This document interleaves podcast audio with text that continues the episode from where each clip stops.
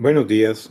Hoy es mi segundo podcast y quiero aprovechar eh, el hecho de que varias personas han estado escribiendo sobre la incertidumbre en la que nos encontramos debido a la cuarentena que nos ha forzado a estar encerrados en nuestras casas y se refieren a la incertidumbre como el cambio que ha habido en el estilo de vida de muchas personas, inclusive el, nuestro, en el sentido de que teníamos una rutina, teníamos una, eh, una, eh, una serie de proyectos que veníamos desarrollando y de un momento a otro todo esto paró.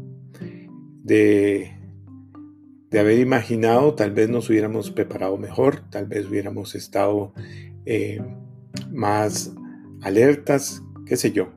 Lo que sucede es que de un momento a otro nos damos cuenta de que no tenemos control, de que estamos totalmente eh, varados, es decir, estamos encallados como, como un barco que iba hacia alguna parte y eh, pegó con arena en el fondo y quedó inmovilizado.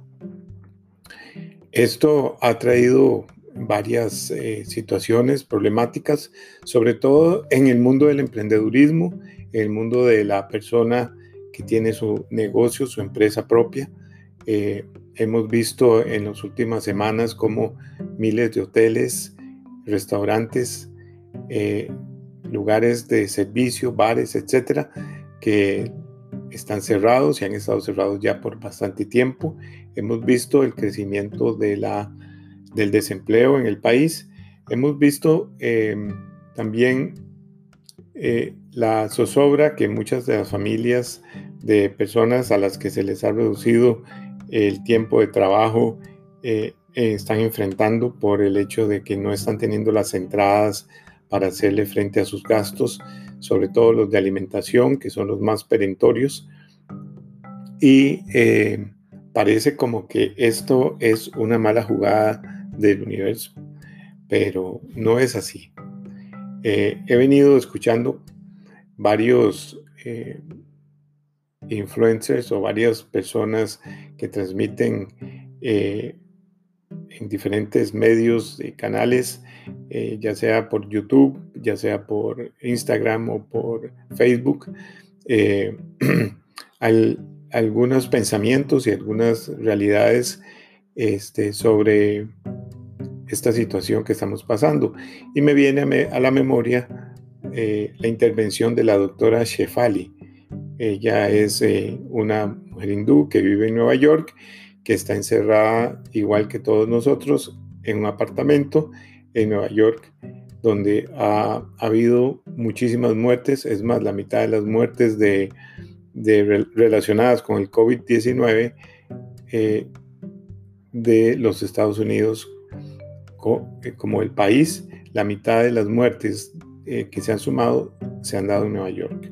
Entonces está en una zona muy, muy frágil y ella eh, me hizo mucha gracia porque ella dice que en realidad nosotros nos engañamos pensando que tenemos el control, pensamos que tenemos eh, el tiempo asegurado, pensamos que nuestro futuro está asegurado porque nos han enseñado desde pequeños que sí, que eh, cuando el niño le pregunta a uno como padre, eh, papi, ¿qué, voy a hacer? ¿Qué voy a, qué voy a, qué voy a llegar a hacer? Entonces, eh, eh, la respuesta más, más normal y más corriente es, mi amor, usted va a llegar a ser un, un doctor, va a llegar a ser un técnico, va a llegar a ser un artista, etc.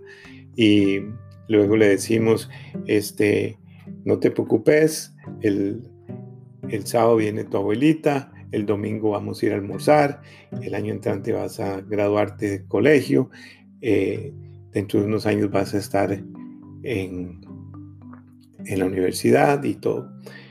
Es como, como un autoengaño muy perverso porque pensamos que tenemos el futuro en nuestras manos y no tenemos nada. en nuestras manos. Lo único que tenemos es este momento, el aquí y el ahora. Y nunca, nunca nos hemos movido de aquí ni de ahora. Es toda una ilusión.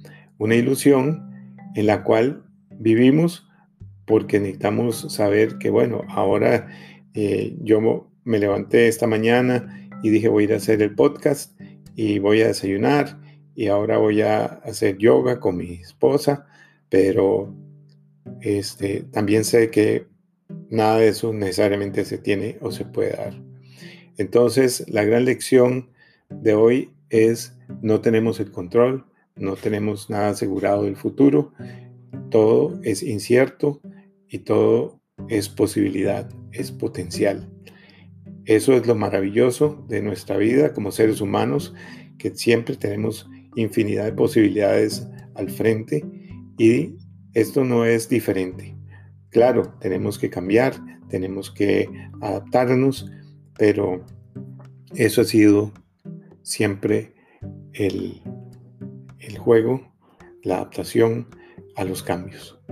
Entonces espero que hoy les sirva esta meditación y aunque me pase un poquito, pero bueno, eh, vamos a estar aquí mañana de nuevo con alguna otra meditación que yo llamo Pepita de Oro.